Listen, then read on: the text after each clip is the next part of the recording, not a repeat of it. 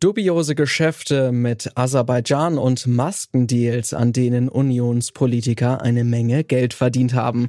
Korruption war im vergangenen Jahr in Deutschland ein Riesenthema. Im neuen Korruptionswahrnehmungsindex für 2021, gerade frisch veröffentlicht, steht Deutschland aber trotzdem gut da. Was also verrät uns der Index darüber, wie korrupt es in Deutschland zugeht? Darum geht's in dieser Folge. Ich bin Lars Feyen. Schön, dass ihr mit dabei seid. Hi.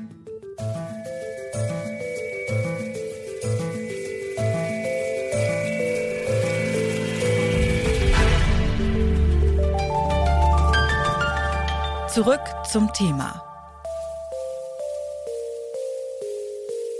Ich finde es ähm, echt asozial, weil es gibt Menschen, die leiden darunter sehr, also finanziell gesehen. Und ähm, andere nehmen sich da Vorteile raus. Diese Raffgier, sage ich einfach mal, auf der einen Seite und vielleicht auch mal die Macht auszunutzen, das finde ich auch ganz schlimm. Und egal, was das für eine Partei ist, ja, die tun sich alle erstmal selber bereichern. Die Empörung ist groß im März 2021. Hier zu hören in einer Straßenumfrage der Deutschen Welle.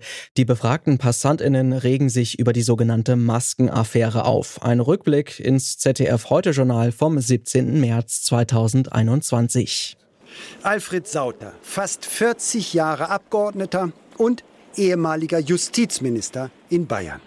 Hausdurchsuchungen in seiner Anwaltskanzlei und in seinem Abgeordnetenbüro. Vorwurf der Generalstaatsanwaltschaft, Anfangsverdacht auf Bestechlichkeit und Bestechung. Sauter hat den Kaufvertrag aufgesetzt für ein Millionengeschäft mit Masken.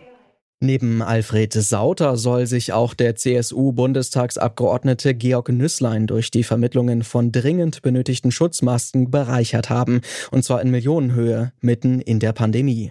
Korruption ist in Deutschland 2021 also ein ziemlich großes Thema. Im sogenannten Korruptionswahrnehmungsindex oder kurz CPI von Transparency International schlägt sich das aber nicht nieder. Da liegt Deutschland mit 80 von 100 Punkten nämlich auf Platz 10 der Länder, in denen es am wenigsten korrupt zugeht. Warum hat die Maskenaffäre Deutschland also kein schlechteres Rating beschert? Das habe ich den Vorsitzenden von Transparency Deutschland, Hartmut Bäumer, gefragt. Dass es jetzt durch die Maskenaffäre nicht zu einer deutlichen Verschlechterung gekommen ist, das hängt mit der Art und Weise der Erhebung dieses Index zusammen. Da werden pro Land acht unterschiedliche Kategorien abgefragt. Und das sind ja dann auch Einschätzungen der Befragten, nicht? Ist ja ein Wahrnehmungsindex. Und die Befragten, das sind Institute, die sich mit diesen Ländern auch beschäftigen.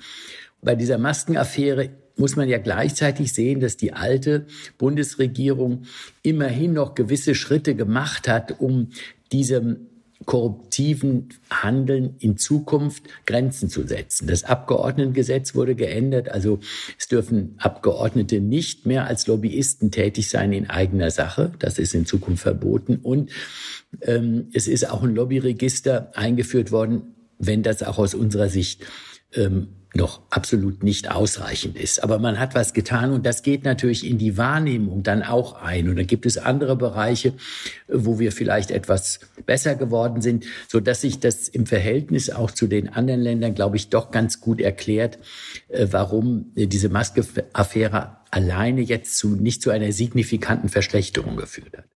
Also keine Verschlechterung durch die Maskenaffäre selbst. Trotzdem, wir haben es ja gerade eben schon einmal gehört, ist die Empörung relativ groß gewesen. Ähm, strafrechtliche Konsequenzen gab es dann aber zumindest erstmal keine.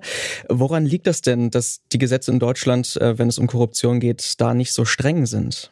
Sie haben das angesprochen, ähm, die Abgeordneten oder Mandatsträgerbestechung, das ist 108e Strafgesetzbuch, das ist in Deutschland wirklich wie ein blinder Fleck. Da hat man was reingeschrieben.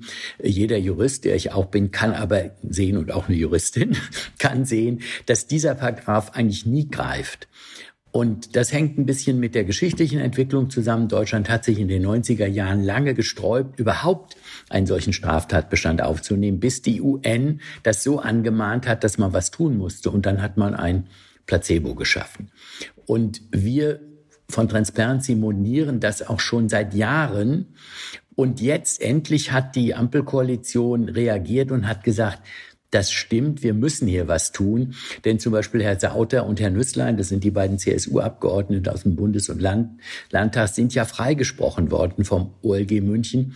Ich finde zu Recht, weil dieser Paragraph gab eine Bestrafung dafür nicht her, aber das Oberlandesgericht München hat selbst gesagt, das ist ein so schlechter Paragraph und das ist nicht gut, ähm, dass Deutschland mit so einem schlechten Paragraphen lebt und damit das Image ähm, auch gefährdet wird, auch für alle anderen Abgeordneten, die darunter leiden, dass man sagt, äh, hier gibt es einige, die sind wirklich schwarze Schafe und sie werden nicht mal belangt.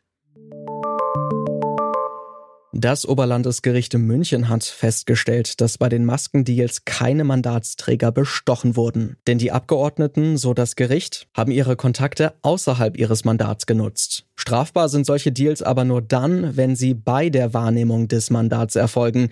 Und das muss man erstmal konkret nachweisen können, sagt Hartmut Bäumer. Es muss eine Absprache geben, dass man auf Weisung quasi des Auftraggebers handelt. Also so dumm auf Deutsch gesagt wird auch kein Abgeordneter, keine Abgeordnete sein, dass sie sich eine schriftliche Weisung erteilen lässt, das nachvollziehbar ist. Also Herr Müller hat äh, Frau Meier angewiesen, jetzt so und so abzustimmen oder das zu tun und dafür kriegt sie eine Gegenleistung. Das ist geht so an der Realität des täglichen Lebens vorbei, ähm, dass das geändert werden muss. Und die neue Ampelkoalition hat da jetzt auch offensichtlich politischen Willen, da ein wenig was zu ändern. Was denken Sie denn, äh, wie gut wird sich das Ganze umsetzen lassen in nächster Zeit? Denken Sie, dass im Jahre oder für den Index des Jahres 2022 Deutschland wieder auf einer ähnlichen Position landet oder vielleicht weiter oben? Naja, es wird dann weiter oben landen, wenn auch die ganzen anderen kritischen Gebiete, Geldwäsche, da stehen wir schlecht da. Äh, bei Transparenz insgesamt steht Deutschland auch im Verhältnis zu anderen demokratischen Ländern, denn die demokratischen Länder sind die, die an der Spitze stehen, in aller Regel, nicht? Da ist viel zu tun, nicht nur dieses ähm, Abgeordnetengesetz, und ähm, wenn auf der ganzen Linie was getan wird und zum Beispiel auch beim Lobbyregister nochmal mehr Butter bei die Fische gegeben wird, dann wird sich da schon was ändern. Und die Ampelkoalition hat in mehreren Bereichen, jedenfalls in die Koalitionsvereinbarung reingeschrieben, dass sie da was verbessern wollen. Wir werden das genau beobachten, denn das Papier und die Realität, das ist ja auf zweierlei.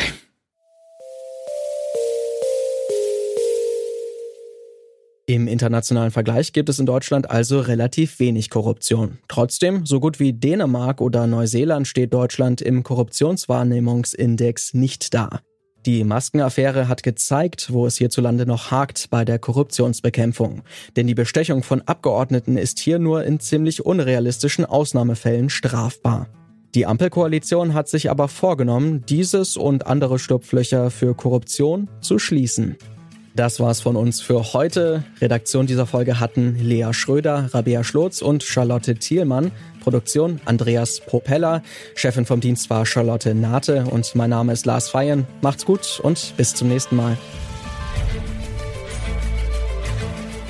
Zurück zum Thema vom Podcast Radio Detektor FM.